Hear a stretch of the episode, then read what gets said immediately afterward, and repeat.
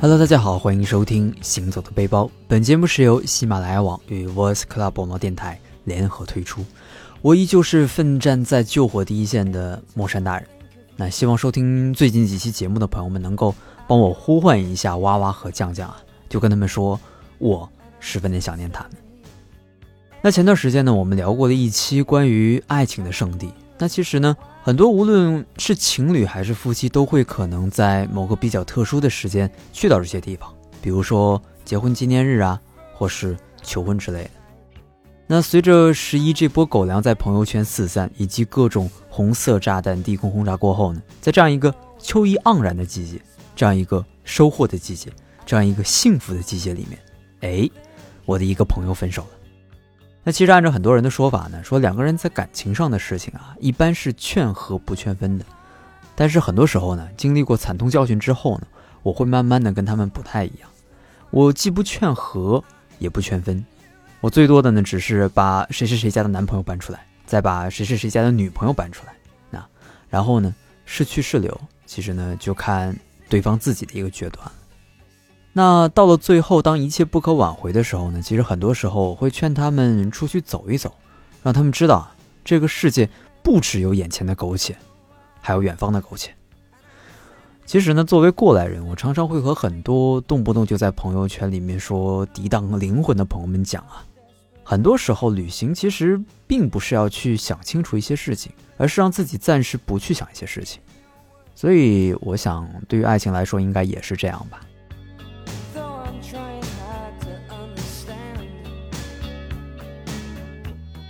相信在收听节目的你或多或少都会有经历过分手或者是类似的一些事情。那其实我们可以想一想，有多少人真的能够斩断情丝不留痕迹的去过明天的日子？至少我觉得我身边的人还都是一批拿感情挺当回事儿的人吧。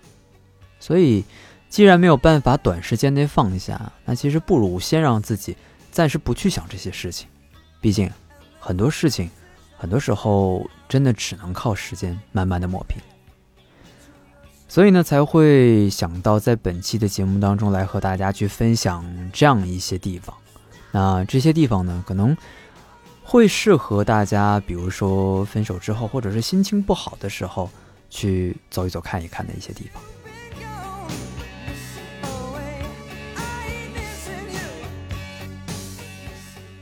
首先呢，我们来说一些比较三俗一点的地方吧。可能提到三俗，大家会觉得有些不太好啊。但其实所谓的三俗呢，更多的是我们太过熟悉，以至于很多时候我们听到这些地方都会觉得有些厌恶的地方。但是呢，今天要来和大家去分享的这些地方呢，或多或少可能和一些旅行攻略也好啊，或者是旅行分享当中的一些东西不太一样的一些东西。第一个地方来说的呢，是丽江。其实，之所以说三俗，其实很多时候也是拜我们这些啊很多人去过丽江，对于丽江一夜情的宣传而言。所以呢，当很多人听到过丽江可能关于一夜情啊，或者是关于艳遇的一些说法之后呢，那趋之若鹜的人真的是比比皆是。然而呢，真的证明确有其事的人却是寥寥无几。不过有一点啊，无论是过去还是现在，其实丽江都没有变。因为我觉得这里确实是失恋者们的天堂。想一想在丽江时候的那种情境，出门左转是酒吧，右转还是酒吧。只要想买醉，你可以从丽江古镇的四方街的一边喝到另外一边，听着小倩的滴答，徜徉在丽江这样一座充满着历史底蕴，同时也如今被很多商业气息所占领的丽江古城。走在石板路上，浏览着形形色色、形单影只的男女，偶尔帮别人拍张照片，说不定就是一段或许称不上爱情，但是可以称得上是故事的一段故事吧。而对于木山我来说，可能在丽江那段日子，每天爬爬狮子山啊，在鼓楼上面去俯览整个丽江古镇的全貌，然后趁着大好的天气发发呆。会是一个不错的选择，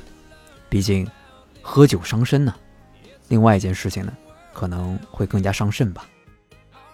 其实说到丽江呢，自然还会提到一个相距丽江不是很远的地方，那个地方呢叫大理。那提到大理，估计又有人会去说的，这其实也是一个挺三俗的地方。不过说老实话啊，其实丽江也好，大理也好，发展到今天，其实无非只是一个非常商业化的一个旅游景点而已。可能更多的时候，我们会去觉得这些地方与文艺慢慢没有什么太多关系了，好像呢跟岁月也没有太多关系了，而最终呢，其实也和男女之事没有太多关系。但很多时候啊，就像我们一直常说的那样，也是我一直在跟很多人去讲的一句话，就是“本就是俗人，何必免俗呢？”所以有时候啊，觉得还是俗了好，俗了呀自在。就好像当我们慢慢过了一个年纪的时候，尤其是我这样的人啊，可能过了大学的这样一个年纪，当再听到有人说“哎，你是个文艺青年吧”，其实总会觉得“哎，对方是不是在骂我？”可能相信跟我有这种同样感受的人应该不占少数吧。其实我们仔细的去说啊，说大理和丽江其实不太一样。大理虽然也有古城，但确实比不上丽江，而大理呢，也确实也有丽江比不了的地方，那就是苍山洱海。可能对于每一个去过大理的人来说，大家更熟悉的就是上官风、下关花、苍山雪、洱海月。而这些呢，几乎是每一个到过大理的人，或者说可能没到过大理的人，都能说上一二的东西。所以木山在这儿呢，也懒得讲，毕竟我是一个拖延症并且懒到家的一个人。好些个传说啊，其实都是喂一批狗粮的节奏。而我们这期呢，只想说关于分手的那点事儿。其实对于木山来说呢，在大理我只喜欢做两件事情。第一件事呢，就是每天跑到大理古城的城墙上去那儿游荡。其实大理古城的城墙上面的人并不是特别的多，而这里的城墙呢，可能跟西安的城墙又不太一样。西安的城墙呢，更多的是让我们感到一种历史的厚重感，再加上西安的城墙确实距离也蛮长的，而大理的古城墙相对来讲它没有那么的长，也没有那么的壮观，但是在这里你会有一些非常有意思的一些视角去看一些东西吧。其实。在大理的城墙上，人并不是特别的多，偶尔你会发现一些头顶上写着“游客”两个字的人，兴奋地跑到城墙上，各种姿势的合影。那可能很多时候就像我们第一次登上城墙的时候一样。而除了这些人之外呢，如果你每天去的早的话，其实你还会看到另外一批人。那这批人呢，更多的是晨练的人和遛狗的人。只有在这样一个时候，当你真的是看到他们已经把这样一种生活作为一种自己的生活方式来进行的时候，你才会觉得，其实生活无论在哪儿都有着它平凡的一面。所以呢，以一颗平常心去接受生活所给予的所有，而这其中呢，也包括爱情。那刚才跟大家分享了一件事，那再来说说另外一件。其实另外一件呢，相对来讲简单很多，那就是对着洱海发呆。其实洱海呢并不是海，毕竟云南海拔其实并不低啊，所以呢洱海只是看起来有些像海的淡水湖。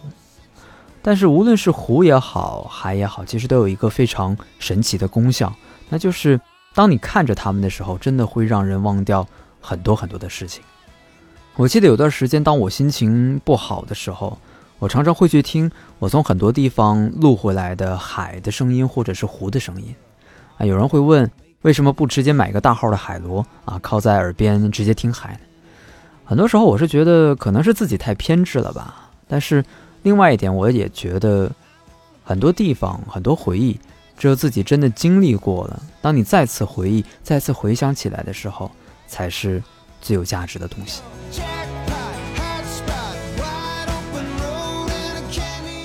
那我们刚才提到了大理和丽江，那在这里呢，不得不奉劝各位分手散心的人一句啊，那就是真的是，若是散心走到了云南，切记啊，千万不要没事儿跑到玉龙雪山上去闲逛。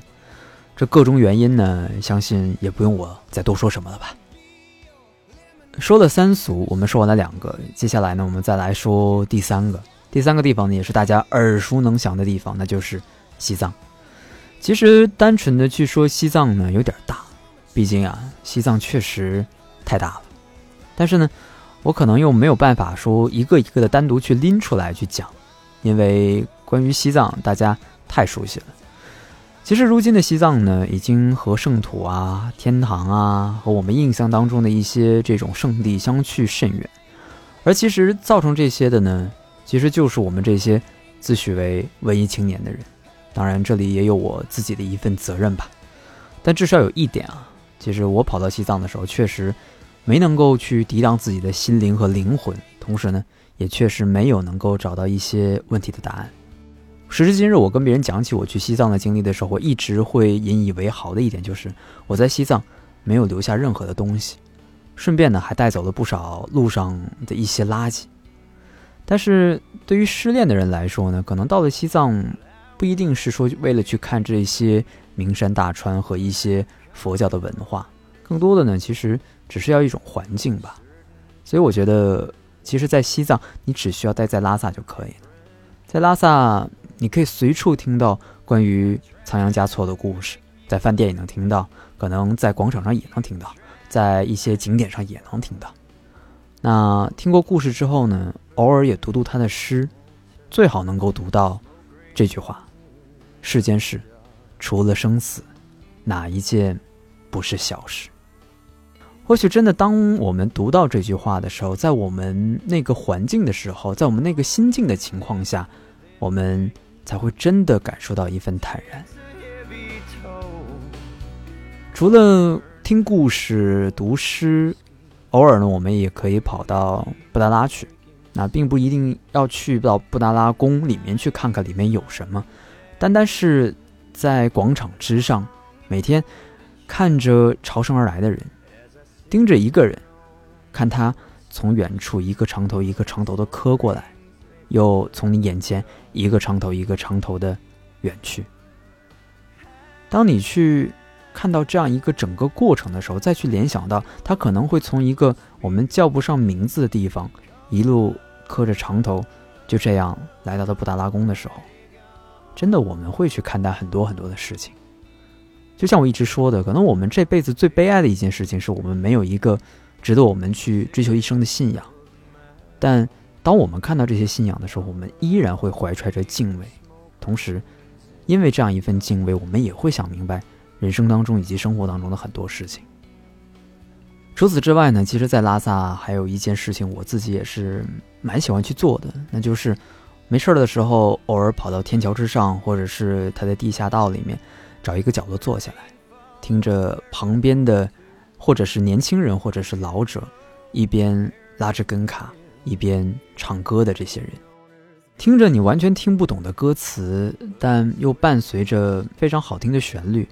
其实也会让自己暂时不去想很多的事情。那如果当你做完了这一系列的事情之后，依然没有办法安抚你一颗因为失恋而伤痛的心的话，那就跑到仙足岛上找个酒吧喝上两瓶，最多也就这样。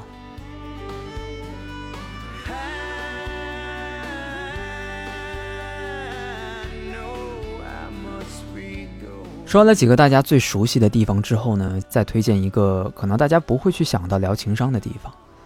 那本期的节目呢也会分为上下两期。那每期节目呢我们介绍四个，今天呢介绍大家可能特别熟悉的四个地方。那下期节目呢我们接着再说四个大家也很熟悉的地方啊。那刚刚其实也说到了，很多时候心情不好的时候呢，看看大海，看看这种大江大湖，心情会好很多。其实。如果你喜欢的话，其实看看大漠，心情也不会太差。所以呢，我觉得敦煌啊，也是一个非常不错的地方。可能很多人想到敦煌的时候，第一个会想到的是莫高窟，但这里的戈壁呢，也是非常的震撼。如果你是从敦煌市区出发的话，那可能开上一两个小时的车，放眼望去，满眼都是戈壁，所以。其实有一个非常好的一个体验过程，就是你可以租一辆车，啊，一路的向西开过去。如果你不愿意逛景点的话，就是一路向西开，一直开到太阳落山的时候。等到太阳快落山的时候，把车停到路边，然后爬到车顶，坐在那儿，一边吹着风沙，一边看着落日，心想着自己几辈子之前是不是也在这儿金戈铁马来着。然后，等太阳完全沉下去之后，再掉个头，开着车一路开回来。等快到市区的时候，再把车停到马路边上，爬到车顶，躺下来，看着漫天的星星。可能那个场景真的是你这一辈子都难得一见的一份景色吧。大概这也是我在敦煌的时候最喜欢做的两件事情。很多人每次想到大地荒漠，可能都会想到说：“哎，心情不好的时候，一个人跑到沙漠里面去看风景啊，散心。”但是呢，其实真的不是很推荐，因为一般来讲，在沙漠当中，这个气温还是非常高的，尤其是可能你选一个下午两三点的时间去的话，可能你得不到一个散心的效果，因为你会中暑的。毕竟，我始终觉得散心的最高境界，永远是此情此景。此人何堪？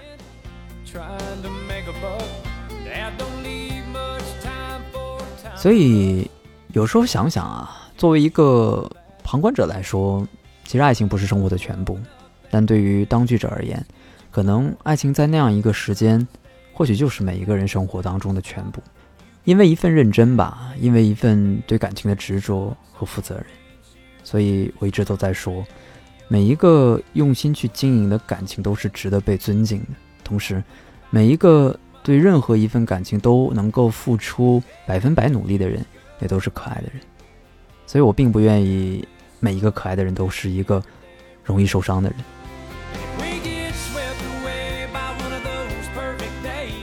本期的节目就是这些。那在下期的节目当中呢，依然会和大家去分享一些哎，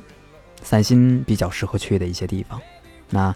也希望下期节目之后呢，我们能够有新的主播来帮木山分担一些目前救火的一个重任吧。当然，随着周末的来临，还是要祝大家有一份好心情。好了，本期的节目就是这些，我是救火队员木山，我们下期再见，拜拜。